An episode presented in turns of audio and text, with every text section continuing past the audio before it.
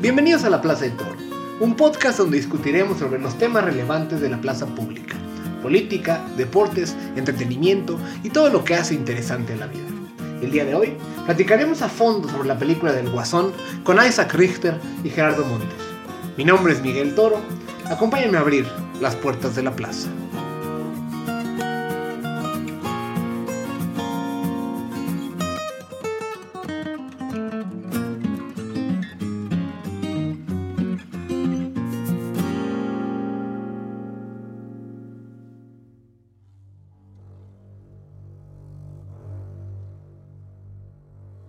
El pasado 4 de octubre fue el lanzamiento mundial de la película de Joker en buena parte del planeta. Esta cinta que ilustra una interpretación de los orígenes del Guasón, principal enemigo de Batman, está situada en una ciudad gótica, oscura y sorprendentemente realista, parecida a la Nueva York de finales de los 70 e inicio de los 80, pero con muchos de los tintes de desigualdad social de nuestros días. La película del director Todd Phillips tiene como actor protagonista a Joaquín Phoenix, que en una gran actuación hace las veces del personaje de Arthur Fleck, un hombre con problemas mentales que trata de ganarse la vida como un payaso. Arthur vive en un departamento decrépito en lo que parece una parte del Bronx de aquellas épocas, con su madre enferma a quien cuida. Son una familia pobre a la que le cuesta trabajo cubrir los gastos. Como se ve lo flaco y huesudo que está Arthur, quien además tiene que acudir con una trabajadora social para que le faciliten las recetas para sus medicinas psiquiátricas. La trama de la película cuenta cómo se va descomponiendo el mundo de Arthur y cómo todos sus problemas y el abuso que ha sufrido lo llevan a convertirse en el guasón ante la total indiferencia de la clase opulenta de ciudad gótica, ejemplificada por Thomas Wayne, padre de Bruce Wayne. En este contexto de enorme desigualdad social y encono, el guasón se convierte en una especie de líder tácito de la ira de los marginados de la sociedad.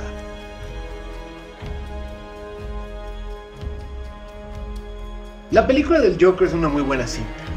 Cuenta con la extraordinaria actuación de Joaquín Phoenix, expone la mayor complejidad y realismo que pueden mostrar las películas de superhéroes, además de darle mayor visibilidad a temas más complejos que los que típicamente tratan este tipo de películas.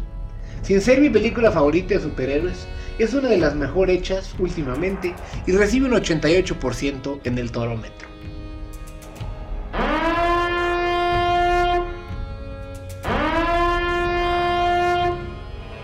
Este es su spoiler alert.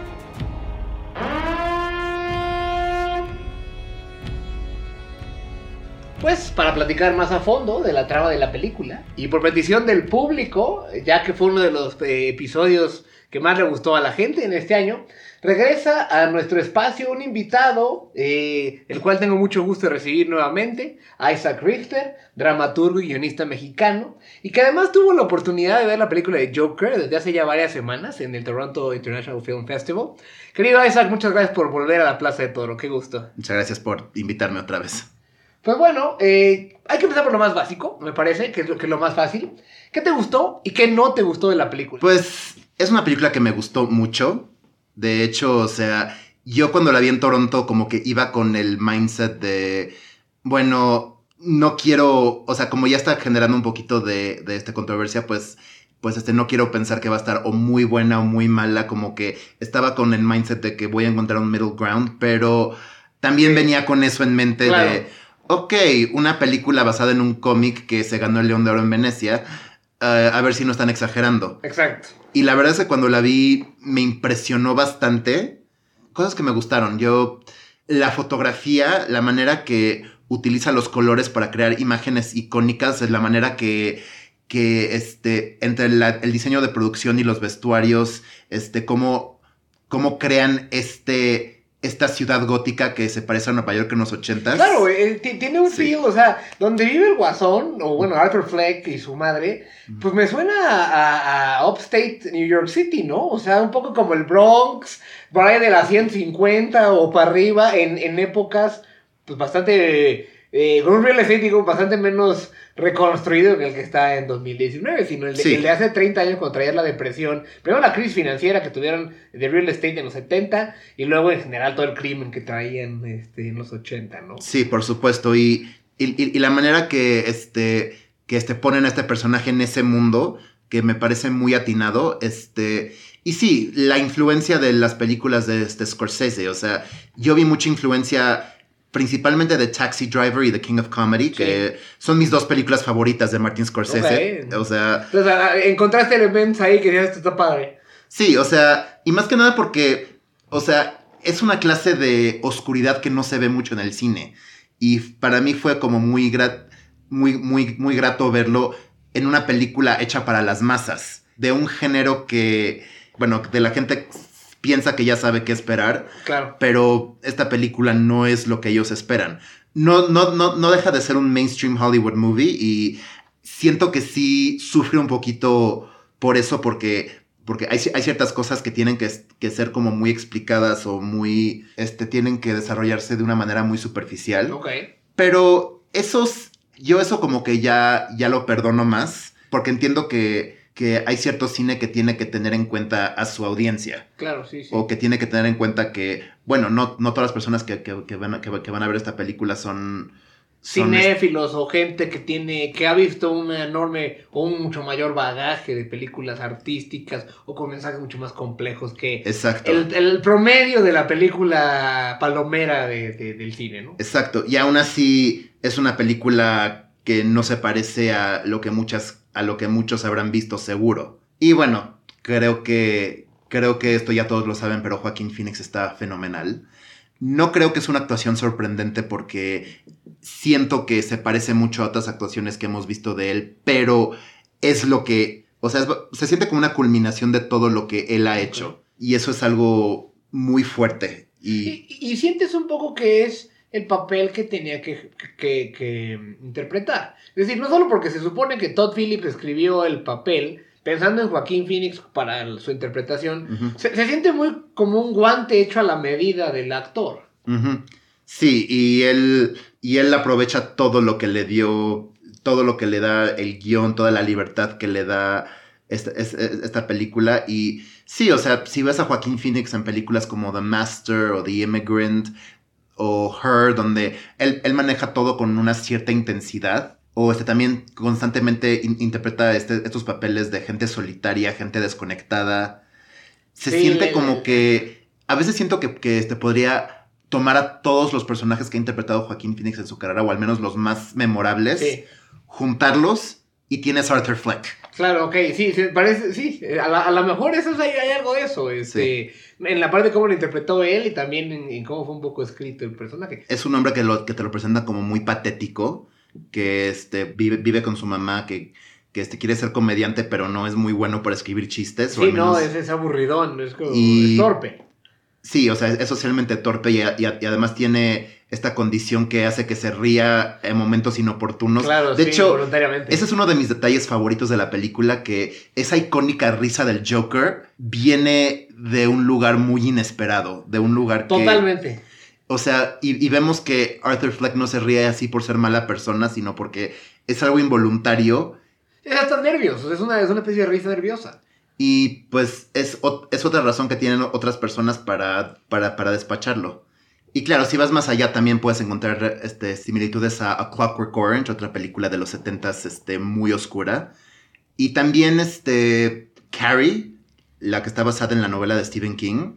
Y otra cosa que mucha gente no habla de esto, pero a mí se me hace un chiste muy, muy genial haber casteado a Robert De Niro como el, como el late night host no nada más por su conexión con Martin Scorsese por, por, King of Comedy Taxi Driver, sino porque él es famosamente uno de los peores anfitriones de Saturday Night Live, que por alguna razón Lorne Michaels lo sigue invitando. ¡Qué risa! Entonces, sí, no he pensado en eso para nada, pero sí. Es que, es que yo, bueno, yo siempre he pensado en Robert De Niro como un actor muy serio, ¿no? O sea, que interpreta papeles serios, es así como... Pues no te tocó, de hecho, cuando nosotros éramos este, niños entrando a la adolescencia, no te, no te tocó ver Analyze This o Meet the Parents. Sí. Como esta... claro. O, sea, este periodo donde, Robert De Niro ya estaba haciendo más comedias. Sí, sí, Meet the Parents sí me acuerdo, distintivamente. Sí, y Analyze This, bueno, en Analyze This básicamente él estaba haciendo su, su papel de mafioso, pero en comedia. Y yo, yo creo que, que este Robert De Niro es un buen actor cómico, pero no es nada bueno para resolver en, en el momento. O sea, como que O sea, como que el estar, res- en, en- en estar res- resolviendo en late night, en un, en un show donde todo es como muy... Claro, muy improvisado. Ese no es su fuerte. Sí, sí, sí. Y por, por eso me, me- me dio tanta risa verlo en ese papel. Claro. Pero sí, hablando de Robert De Niro, yo, yo muero por, por este, ver The Irishman, Sí, que ya, ya, ya pronto, ya. que ya pronto, pero... Unas, unas semanas, si no me equivoco. Unas cuantas semanas. Bueno, a mí no me encantó.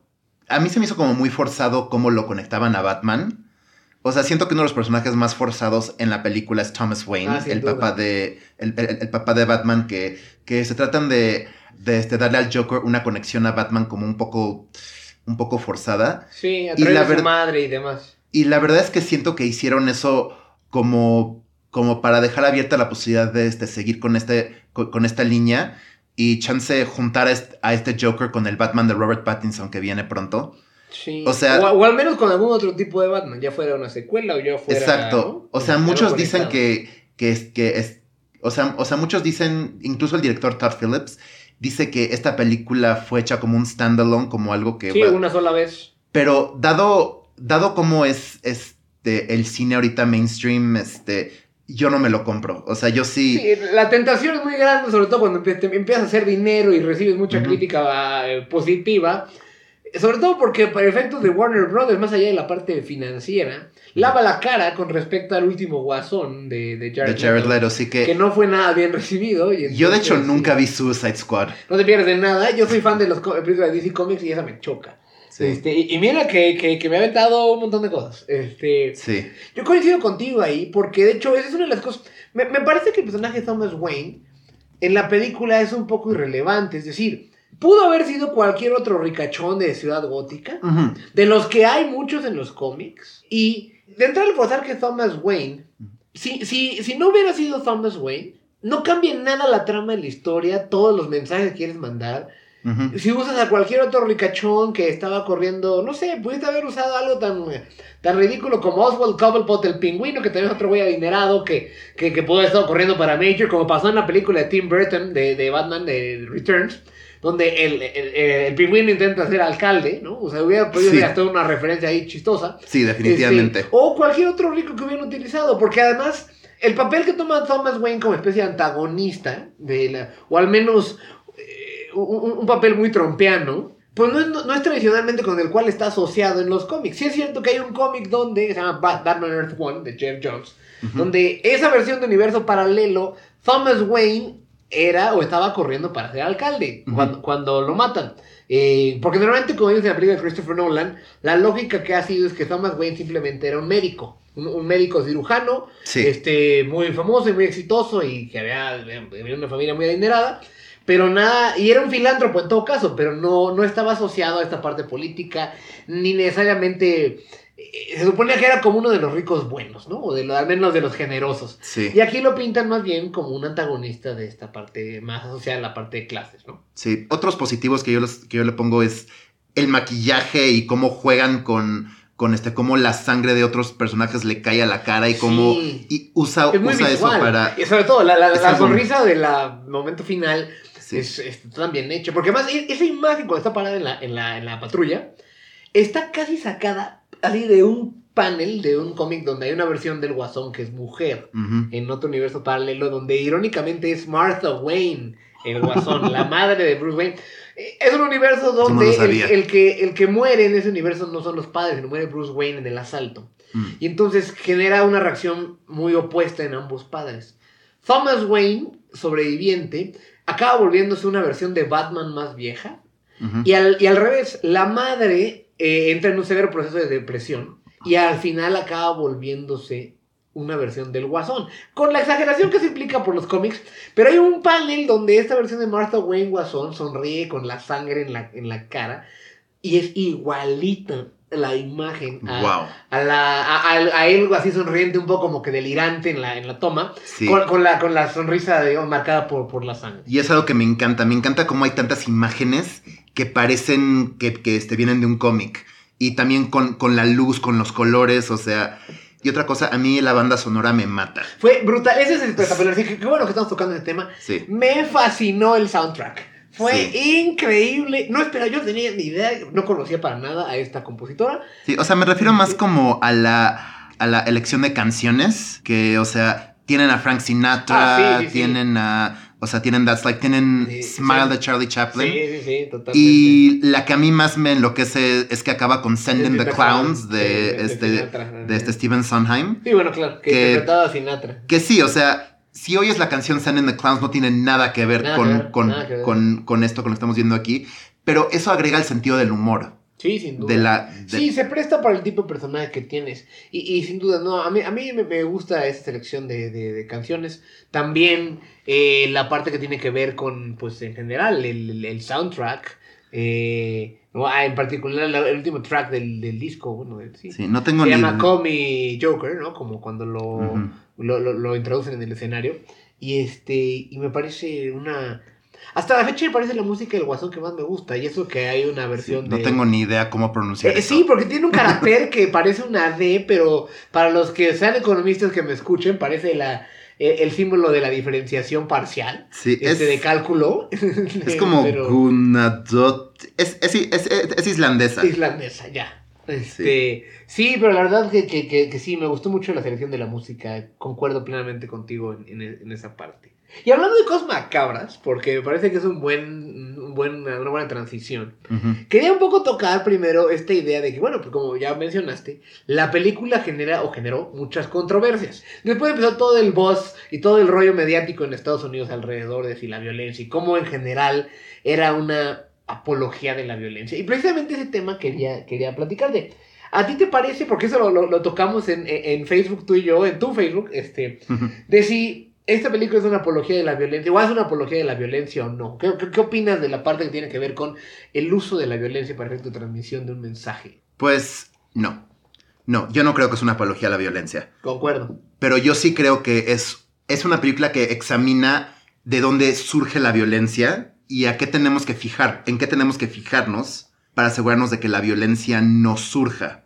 Y algo que, algo que luego nos pasa mucho en, en- en- entre humanos, no sé si es más en Estados Unidos, pero creo, pero lo veo en todas partes, es que somos muy, muy buenos para pensar en castigo, pero Claro. no para pensar en prevención. Sin duda. Y no solo en prevención, también en, en- en el caso de las prisiones en reinserción, es decir, como en perdón o, en, o en, regresarlos a la sociedad, en, corregir más que castigar. ¿no? Eh, Plenamente de acuerdo. eh, y también creo que a mí siempre me llama la atención cuando empecé a leer estas notas, yo decía, que si la violencia, que no sé qué. Y entiendo la parte que tiene que ver con los tiroteos que pasan cada tercer día en Estados Unidos, casi.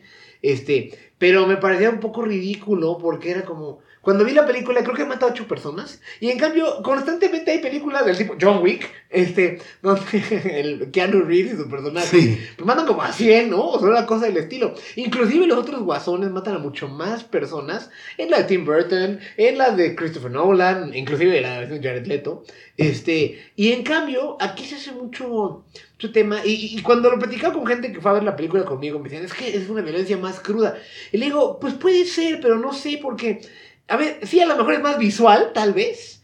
Pero eh, Deadpool es como súper visual, ¿no? O sí, sea, la cosa es que también tiene mucho, mucho, mucho que ver con tono. O sea, tiene mucho que ver con el tono que escoges para, para tu película. Porque sí, mencionaste a John Wick, que, que John Wick mata un montón de personas, pero John Wick existe en un mundo de caricatura. claro. Así como el este guasón viene de un, un mundo de cómics donde estas clases de, de, este, matanzas son aceptadas y justificadas porque, porque no lo sientes como algo en tu mundo real, lo sientes como algo que existe en otra dimensión Claro. donde si matan a alguien no te duele. O si ves a alguien matando, como que no lo sientes tan real como para decir, esto me podría pasar a mí. Sin duda. Y para mí eso es algo muy interesante porque aquí están tomando a un personaje que hasta, que hasta la fecha existió en un mundo de caricatura y lo están poniendo en, en una película con el grittiness de una película de Scorsese Claro. o de una película de los 70s, 80s y donde la violencia se, se siente más real. O sea, no sé si recuerdas, en Taxi Driver, el único verdadero acto de violencia que, que hace Travis Bickle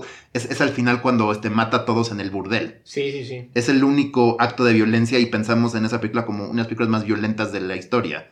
Y también creo que, que- que precisamente porque la realidad es tan fea, para muchísima gente ahora sí que en la vida real, Sí. para la redundancia, lo, lo que acaba pasando es que se vuelven, o sea, esto es el cine es, es- que siempre tienes escapismo, ¿no? O sea, es, es un mundo donde puedes desconectarte una hora, dos horas, tres horas, lo que dure la película, para un poco de tu vida real y, y adentrarte en ese mundo que te describan los directores, actores y demás, Sí. ¿no? Y en particular las películas de superhéroes, que son tan populares ahorita. Sí, sí. Ahorita como estamos en un mundo que parece que nadie lo puede arreglar, que, que toda la mierda que está a nuestro alrededor, no hay nadie que la pueda salvar.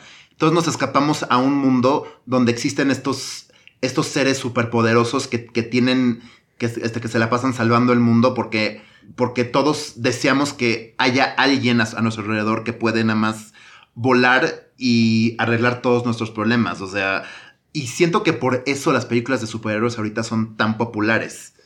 Yo creo que, yo creo que tienes al- algo de, de razón ahí, o mucha razón. Eh, y, y- y creo que también esto, esto nos da para transitar a una siguiente pregunta con respecto a que lo estabas mencionando. Normalmente en todas las películas que hemos estado viendo, pues normalmente se muestra estos mundos eh, caricaturescos. Y, y en mi opinión, se pierde la posibilidad de tocar temas mucho más complejos a partir del uso de estas historias y este medio. Es decir, hace poquito estuve en Amazon Prime una serie que a mí me gustó mucho, que se llama The Boys, o bueno, salió hace como dos meses. He oído de ellas. Y, sí. y- y The Boys es, esencialmente es, es, un, es una serie de televisión basada en un cómic que originalmente era de DC Comics y luego sobre un cómic independiente, donde el escritor del cómic, no me puedo acordar cómo se llama, hace una versión, digamos, distópica de los personajes de la Liga y la Justicia, del punto que el personaje principal o el malo principal de la serie, Homelander, es Superman, o sea, tiene los mismos poderes, se viste casi igual, ¿no? O sea, y ahí, y aquí es más bien la perversión de los superhéroes y cómo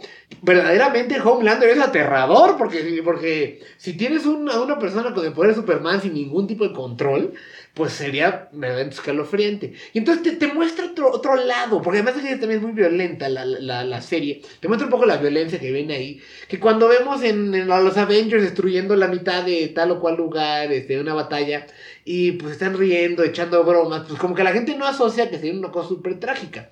Y entonces ahí te quería preguntar, ¿te parece que este tipo de medios, y cuando digo este tipo de medios no me refiero al cine, sino las historias basadas en personajes de los cómics, y no tienen que ser superhéroes necesariamente, sino de los cómics, o de ciertas novelas de, de- de ciencia ficción, pueden ayudarnos a entender temas mucho más complejos? Y esos pueden ser problemas mentales, como pueden ser este checks and balances y los contrapesos del poder, ¿no? Eh, Sí, que, que- que podrían transmitirse a la, una gente, digamos, a un público masivo con un medio de este estilo. sí, sí, yo creo que, que este, los personajes de los cómics pueden, o sea, los, o sea, los personajes de, de los cómics pueden utilizarse para, para este, cualquier cosa, o sea, son personajes que, de hecho, esto- est- estos personajes fueron creados a través de cualquier inquietud que este, tuviera la sociedad en ese momento. Sin duda. O sea, o sea, este Capitán América surgió de la Segunda Guerra Mundial, por Claro. ejemplo. Este Sí, sí, sí. Godzilla surgió de Hiroshima. Sí, sí, sí. O sea, son e- estos son personajes que se volvieron pop- este, populares, pero de cierta manera reflejan su tiempo, reflejan reflejan, su su, tiempo. entorno, bueno, el entorno del creador o de la creadora. y, ta- y, y son personajes que este, luego van este se, se van adaptando a los entornos que van este a los que vamos, o sea, y, y lo hemos mis- vis- visto con el mismo Batman, o sea, Batman se ha ido adaptando a diferentes este, Sí. visiones, diferentes momentos en la cultura. Se adaptó a la visión de Christopher Nolan, que este Christopher Nolan básicamente creó una ciudad gótica que podía existir durante la época de Bush. Sí. Y ahora estamos viendo una película que, que, que, este, de cierta forma explica cómo Trump subió al poder. Sí. O sea, yo sí veo al Joker como, como, como personaje como, menos antitético. como una explicación de cómo alguien como Trump Ya. pudo subir al poder. Y, Sí. y siento que esa gente encontró en, en, en este, en este hombre un campeón. Claro. Y, así es como Trump fue... No, y, y- y lo que está detrás, ciertamente es una especie de, de, de paladín de este Sí. tipo de gente. Ahora- y, y que lo ven así, al menos. ellos. Una cosa que te quiero dejar muy clara, yo detesto a Trump. Yo creo que Sí, es la... sí, sí. Yo, yo, yo creo que es, es, es el hombre más. Es el hombre más este, grotesco del mundo. Y el hecho de que es presidente me hace vomitar. O sea, o, sea, o sea, siento que estas controversias surgen porque la gente confunde una apología con un contexto. Claro. No es lo mismo. Y creo que eso la película te lo trata de mostrar. Y, por eso me parece equivocado. No solo que la narrativa se haya volcado alrededor de si la violencia, y que si podía generar algún, algún tipo de emulador o alguien que copiara eh, los, los iconos del guasón para un tiroteo.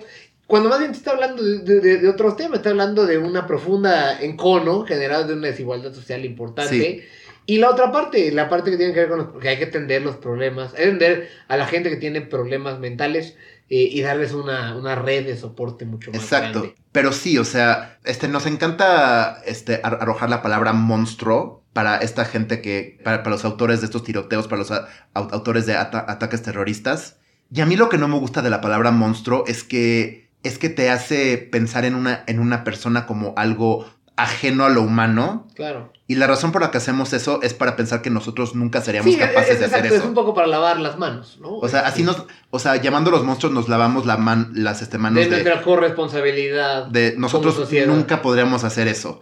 Pero qué tal si tú vivieras en una situación que te llevara a, a pensar que estás justificado en hacer eso. Sin duda. Y eso, eso para mí, siento que ese es uno de los temas que ha que ha perturbado a mucha gente con esta película.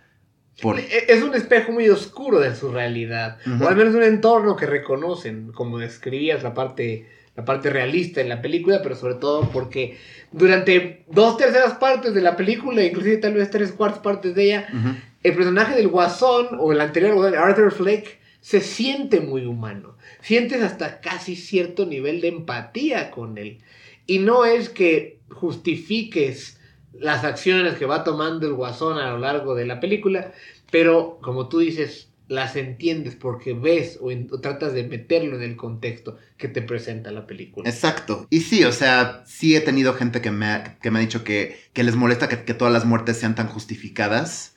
Y quería hablar del un, momento del este guasón de Heath Ledger. Sí. Porque también siento, sí siento que este Christopher Nolan también estaba tratando de, de, de este, llevar ese personaje a la realidad. Pero siento que la razón por la que ese personaje es más fácil de este, digerir es porque sigue siendo un personaje que vemos a cierta distancia. Sí, sin duda. O sea, te lo presentan como un terrorista psicópata, pero alguien que nuestros héroes no entienden. Alguien que nuestros héroes están tratando de entender y eso es lo que lo hace tan... Lo hace distante, primero que Lo hace distante y eso nos permite divertirnos con él, nos permite, este, permite que nos dé miedo, pero como no estamos metiéndonos en, sus, en, su estado mental, entonces como que no es tan repulsivo. Sí, sin duda. Y bueno, con, esto, con esto eh, quisiera, quisiera terminar. Eh, Isaac Richter es dramaturgo y guionista mexicano que escribe sobre cine en diversos portales, participa en diversas obras de teatro también. Muchas gracias, Isaac. Qué amable tu parte. Muchas gracias. un placer. A lo largo de este episodio, hemos estado platicando sobre la reciente película del Guasón. Al volver de la pausa, exploraremos el lado psicológico de la cinta con el psicoanalista Gerardo Montes. Estás en la Plaza de Toro, no le cambies.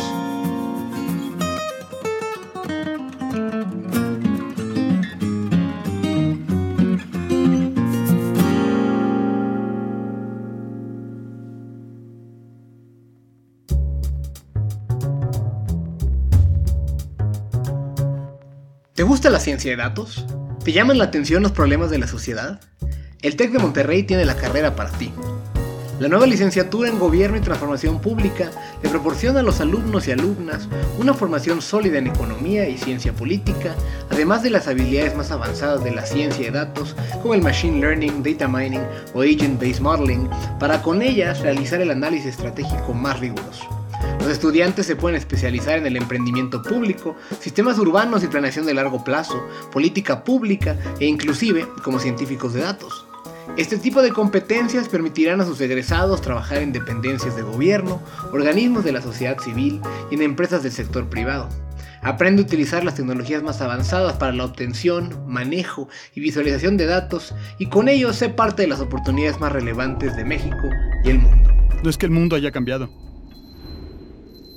lo cambian las personas como tú. Las que viven sin miedo a equivocarse. Las que no se conforman. Las que no se detienen por nada. Es que el mundo gira por los incansables. Por los que no aceptan un no. por los que saben que pueden hacer lo imposible y que nunca renuncian hasta lograrlo. Así que incansables, soñadores, libres, desaparezcan fronteras, sigan sin conocer límites y rompan reglas. Porque si alguien va a hacer que este mundo sea lo que soñamos, son ustedes. Libera tu potencial transformador. Tecnológico de Monterrey. Hola, soy Gerardo Montes, soy eh, psicoanalista, miembro de la Sociedad Psicoanalítica de México. Eh, me dedico a la clínica desde hace más o menos eh, ocho años y además de eso tengo una licenciatura en filosofía por parte de UNAM.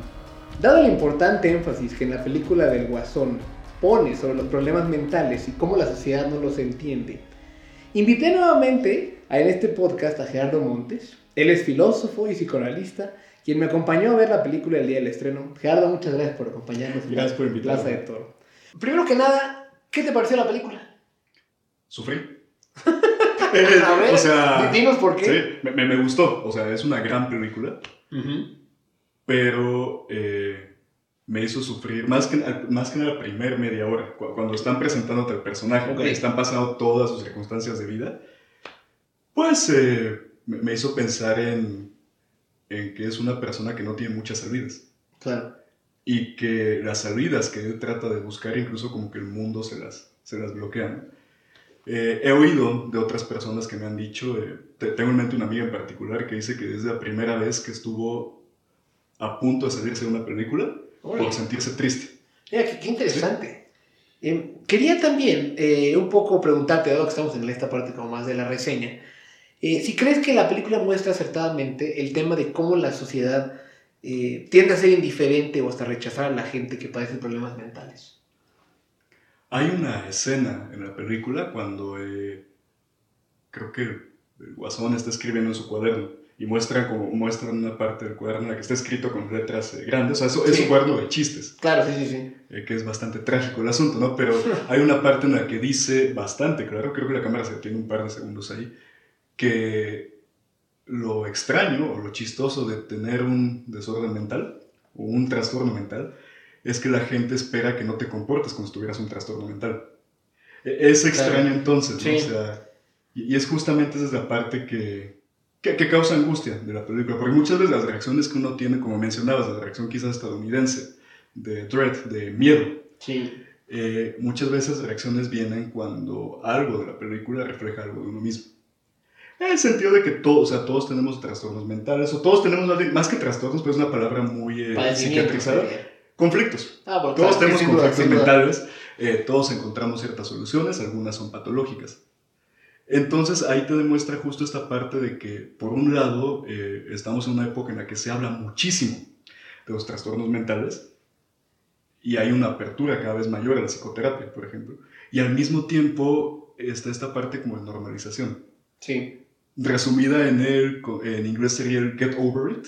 Claro, sí, y en español el leche de ganas. Sí, sí, sí. sí.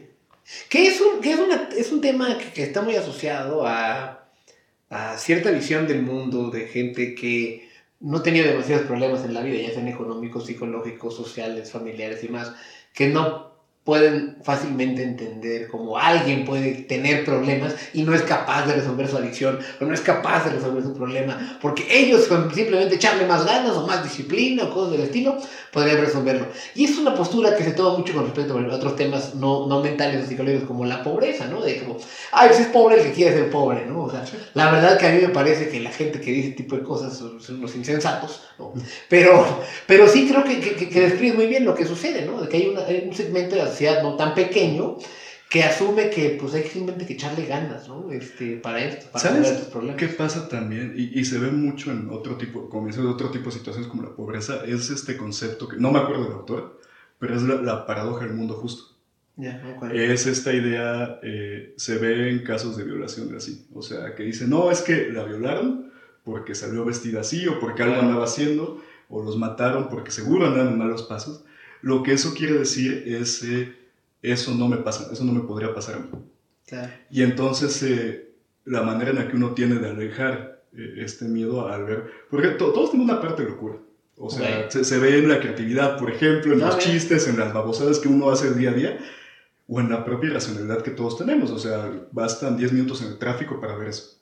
Y la bronca ahí es que cuando ves eso tan marcado, como se ve en esta película, la reacción que uno tiene es de querer alejar eso de uno mismo. Entonces decir, no, a él le pasa eso porque por las decisiones que tomó en su vida. O cómo es posible que no trabajó más, por ejemplo, no sé. De- dejando de lado que es un hombre que tiene todo en su contra.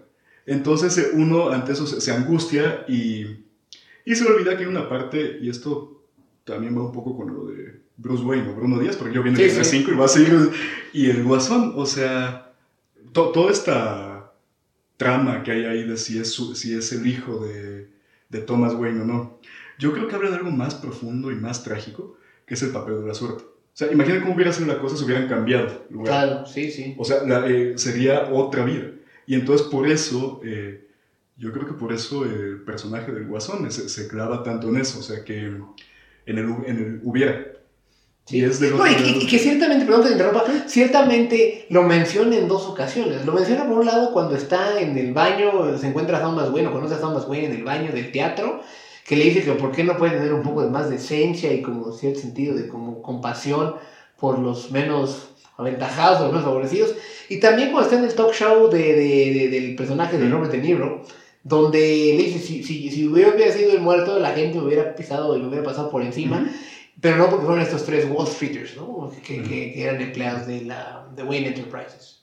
Y, y ahí es donde confluye toda la parte económica, social, o sea que muchas veces eh, la salud mental que uno tiene, eh, escalofriantemente puede ser cuestión de suerte, o sea, del camino que tocó uno vivir. Ya uno toma sus decisiones hasta cierto punto, ¿no? O sea, pero yo creo que por eso angustia toda la parte de la violencia también ahí. O sea, que es pensar que hay una regla en mi trabajo con la que yo trato de trabajar con mis pacientes. Comprender no significa justificar. Es complicado, por eso, se- en Sí. el sentido de que entender todo lo que lleva al guasón a convertirse en el guasón, o sea, ser el guasón, Claro.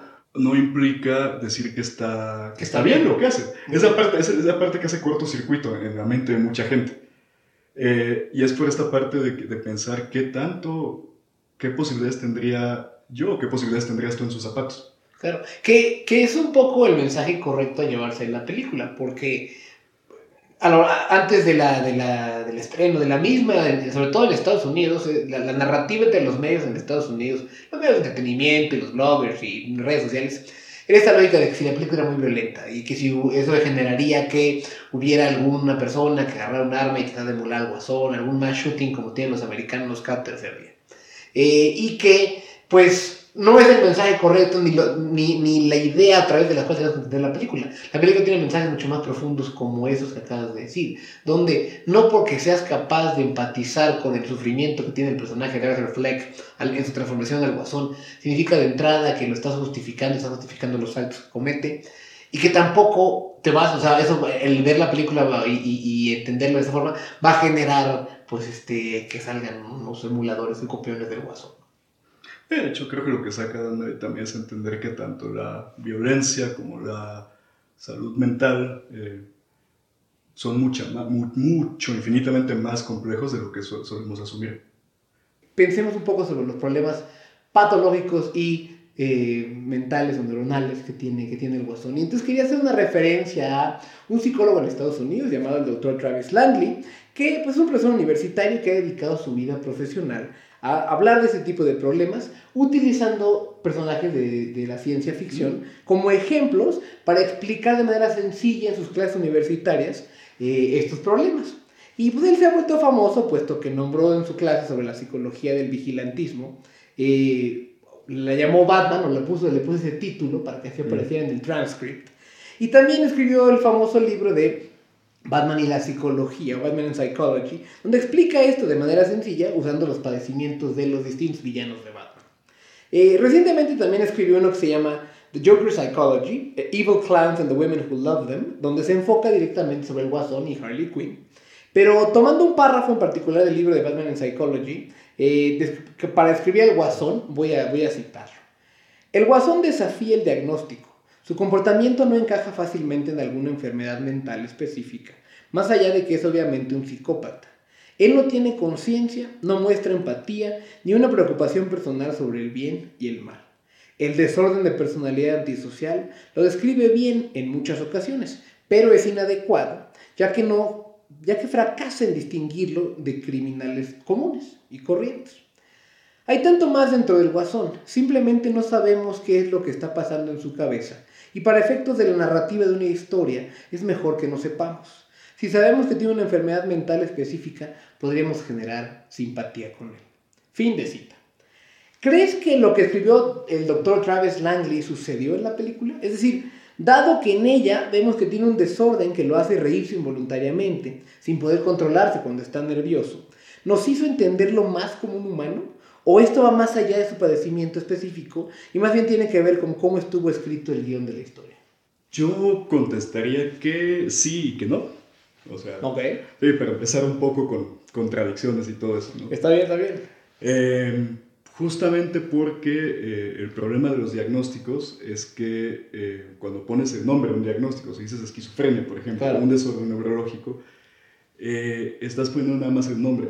No, no estás poniendo nada, eh, todo el trasfondo, todo lo que pueda haber. Ok. Y hay también eh, interacciones muy complejas entre lo que se- serían de diferentes eh, enfermedades mentales. O sea, en el caso de, del guasón en la película, o sea, tienes un desorden neurológico. Eh, Sí, lo, sí, lo sí. de la risa eh, Claro. voluntaria es causado por, por, por trauma- traumatismos en la cabeza. Sí, que, Que, que le pagaron de chiquito. Sí. Eh, tienes estrés postraumático, o sea, por toda la historia de abuso también, o sea, Claro, sí, sí, sí. Tienes eh, sintomatología que corresponde a la esquizofrenia. Todas las alucinaciones, por ejemplo. Ah, bueno. Toda esa parte, eso es... eh, Sí, toda la parte donde imagina la relación con, con, esta mujer vecina. Ya.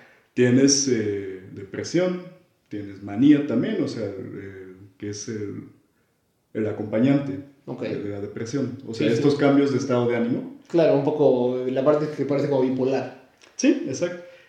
Y podrías decir que todo eso tiene que ver a partir del síndrome de estrés postraumático, por ejemplo. ¿no? En lo que sí estoy de acuerdo, o sea, te digo, bueno, hay- hay- o sea, para puntualizar, eh, sería más que un diagnóstico, sería toda la historia de vida de esta persona y las consecuencias que esa historia de vida ha tenido sobre él. Y ahí si nos, eh, si nos clavamos más, hablamos de el impacto social, el impacto económico, el impacto de su historia de vida, o sea, todo eso acaba formando... Todo su entorno. Sí, una- acaba formando una entidad clínica. Ok. Por otro lado, y es muy interesante lo que dice él, es esta parte de que si se diera un diagnóstico que puede tener cualquier persona que camina por la calle, Claro. si es más fácil sentir eh, cierta eh, empatía o incluso compasión por la Claro, persona. como que te relacionas inmediatamente con esta persona porque lo ves como una persona común y corriente. Es decir, alguien que podría ya tu vecino, tu amigo, tu tal, que podría tener estos mismos padecimientos. Sí, y es la parte que da miedo de la película. O sea, Ya. que angustia. O sea, es el, esto me podría haber pasado a mí.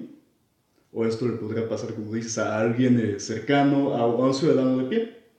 Es la diferencia de, de otros conceptos de supervillanos, quizás, ¿no? O sea, que tienes, eh, que no se explora tanto la psicología o se explora de una manera muy, Muy sesgada. Sí, también. sí, sí. pero necesitas el villano. O sea, Claro, necesitas sí, alguien que sea el malo ahí, o sea, contra el que luchan. Y es lo que problematiza mucho esta película también. Ya. Pues que- quería un poco seguir con esta plática en la parte de que el Guasón es un personaje multifacético, que pues ha tenido evidentemente un montón de interpretaciones distintas a lo largo de sus 79 años de historia.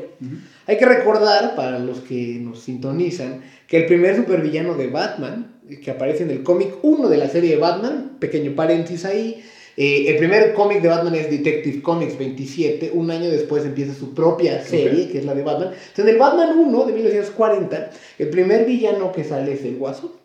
Eh, y siempre se pensó de él como una especie de antítesis de Batman, el yin y el yang en todos los sentidos. O representan esta dualidad entre orden y caos. Eh, pero cada escritor y cada actor que le ha tocado interpretarlo, pues, eh, o que se pone ese traje morado y el maquillaje, le da un spin diferente y, y- y le da su propio toque. Tenemos por un lado una cosa como el bufón maquiavélico de, de los años 50 y 60 en los cómics, se parece a esta versión de, César Romero, el, el personaje Mm, sí. de la serie, del personaje del Guasón de la serie de Batman de los 60, la de Adam West. Pero también tenemos luego un, un, psicópata nihilista de grandes cómics de los 80 y los 90 como The Dark Knight Returns o The Killing Joke y que ciertamente se parece a la versión de Heath Ledger en la película de Christopher Nolan de The Dark Knight, eh, que me parece bastante cuerdo y más bien alguien que quiere mostrar que el mundo es tan oscuro como él, es tan parecido a él. Y la premisa de su cómic más famoso, el ya mencionado Killing Joke, es que la gente solo requiere sufrir un día verdaderamente horrible para enloquecer. Es una idea muy similar a la que escribió Christopher Nolan en su versión del Guasón, eh, uno quiere mostrarle a Batman que Ciudad Gótica es capaz de autodestruirse, porque la moral de los ciudadanos se va al caño en cuanto tienen que enfrentar una situación verdaderamente peligrosa. Pero también tenemos otra versión, como la de los cómics de los 70, e inclusive esta versión de Joaquín Phoenix, donde pues es más bien una especie de asesino de mente, que padece problemas mentales y que por ello se vuelve un asesino. Como sea, pues, el Guasón es un personaje muy complejo, que puede ser visto desde este y otros lentes. Entonces un poco la, pregunta ahí es que esta película lo presenta como una especie de antihéroe, que se vuelve el símbolo de la resistencia, en palabras de John Rawls, de los menos privilegiados o los menos aventajados, frente a las élites de Ciudad Gótica, a quien poco les importa la suerte de los pobres. Eh, he leído algunos artículos que escribe del Guasón o en las críticas de, este Guasón, en, las, en las críticas de la película de este Guasón, lo describen como una especie de figura liberal que lucha contra un fascista autoritario como Batman. Ellos indudablemente simpatizan con esta versión del Guasón, que nos presenta el director Todd Phillips y, Joaquín Phoenix en su interpretación. ¿Crees que esto es así? ¿no? En pocas palabras, que el Guasón puede entenderse como una figura redentora de una clase, ah, digamos, ante una clase dominante, indiferente e insensible al sufrimiento de las mayorías, o que simplemente se aproveche del resentimiento contenido de las masas que ya está ahí como lo haría un populista como Trump. Honestamente creo que, eh, digo, que cada, quien opina estas cosas eh, y en la vida, cada quien ve las cosas a partir de cómo le fue en la feria. Sí, sin duda. A partir de la política que tenga, o sea, alguien más eh, inclinado hacia la parte de, de, luchar en contra del privilegio, quizás lo verá como una figura redentora. Alguien del otro lado del espectro lo va a ver como una amenaza. Claro, sí, sí.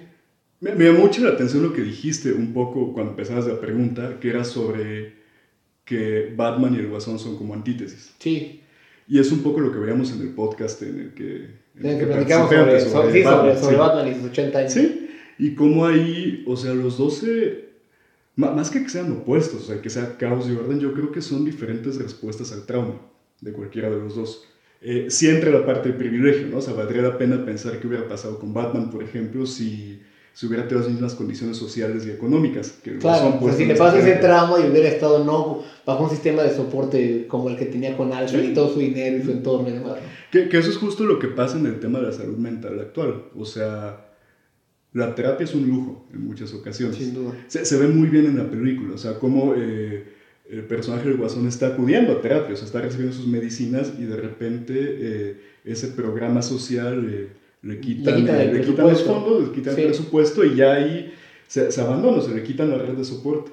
Y ahí es donde empieza un poco, eh, bueno, ya está el deterioro de antes, pero ahí es donde ya se, o sea, se termina de, de desenrollar, de deshacer, ¿no? Lo poco, eh, porque era el sistema de soporte que tenía. Entonces, eh, yo más bien, o sea, más que lo que estás preguntando, que ahorita vamos a esa parte también, pero yo creo que el Guasón, en, esa, en esta película en particular, es más, eh, más que estas interpretaciones, es, es la consecuencia de un sistema. Ya. O sea, y, eh, eh, por sistema me refiero tanto... Todo, todo el entorno socioeconómico y sociopolítico en el cual está situada la película. Sí, de hecho, hay autores que hablan de que los conceptos de violencia económica, por ejemplo, que el Estado o la falta del Estado o las consecuencias que hay, las crisis, todo eso, genera una violencia que puede ser traumática, de, la parte social también. Y entonces tienes a alguien que nace en condiciones eh, de pobreza, nace eh, con una madre esquizofrénica al parecer, en condiciones de abuso, y todo eso, y eso se le suma el poco soporte que hay, o sea, el nulo soporte que hay en toda o sea, de hecho es muy interesante en la película, igual cuando, cuando discutas más esto, la parte de la cinematografía, es muy interesante la parte de las miradas. En muchas partes de la película se ve como nadie lo ve, o que lo ven pero de manera como, como si fuera a través. Y él incluso lo menciona en una parte en la que habla de que ahora la gente lo está empezando a ver. Y es chistoso porque no, no es un líder como tal, ¿no? O sea, no, no, es, no es, un líder voluntario. O sea, él eh, eh, explota, mata a unas personas y a partir de ver esa respuesta, de sentirse visto por primera vez en su vida, arma, arma todo este movimiento, pero es al revés. O sea, es esto que pasa mucho, o sea, toda la gente que está ahí en Ciudad Gótica en esas condiciones lo convierte en un símbolo. No, no saben nada de él, o sea, es una máscara, de hecho que es muy interesante, o sea, no, no saben nada de, de, sujeto, sino nada más de, de, esta máscara, de este simbolismo que le atribuyen. Y toda esta historia que fue, o sea, esa escena en la que le dispara a estas personas que se estaba defendiendo, eh, y ya después eh, sale ahí toda la agresión contenida, ¿no? O sea, porque lo que causan todas estas condiciones de hacinamiento, de ignorancia, de, de sentirse invisible, es mucha, eh, mucho enojo. Y por eso luego ves el personaje débil. O sea, imagínate, o sea, está, tiene el peso de, de, invisibilidad encima, por decirlo de alguna manera, ¿no? Y por eso se vive como débil, se muestra como débil. Muchas veces esa debilidad, eh, tanto física como de la postura, o sea, que anda como así, como con la cabeza agacha, los hombros encogidos, habla de agresión de contenida. Es eh, inhibición, términos Ok. clínicos. Entonces, como finalmente explota eso, una cosa es el acto que él comete y la otra es la interpretación que se da dentro de la película, que es muy interesante, o sea, se, se vuelve un líder involuntario. Sí, porque además hasta, hasta estos movimientos se expresa como Sí. eh, una persona diferente. Es decir, me parece que en el momento que eh, estás transformándose en el guasón, de ser Arthur Fleck al guasón, pues esta postura cambia, está está desinhibido, mucho más seguro de sí, Sí. mismo, y eh, como, que, como que le hubieran quitado un freno. Que ya medio se había quitado al momento de estar perdiendo las medicinas, entonces Ujú. como que ya no tener límites sobre las inhibiciones, pero realmente es...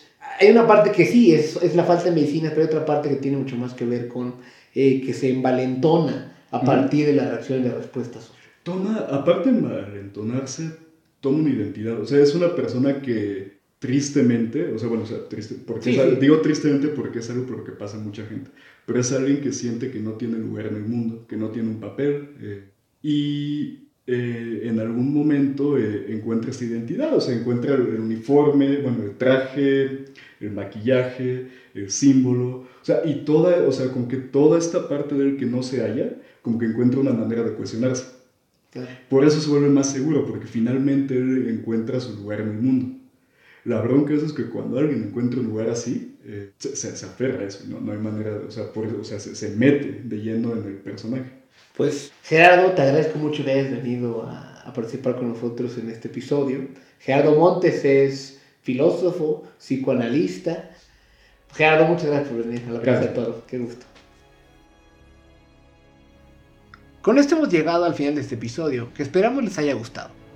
Les pido que si fue de su agrado, nos ayuden a llegar a más personas, compartiendo este podcast en Facebook, Twitter y sus demás redes sociales. Recuerden que pueden encontrar el podcast en el app de Podbean, en iTunes y en Spotify. Si pueden, déjenos un comentario o un review. Para cualquier cosa me pueden encontrar en Twitter en arroba Miguel Toro. Muchas gracias por escucharnos. Mi nombre es Miguel Toro y es momento de cerrar las puertas de la plaza.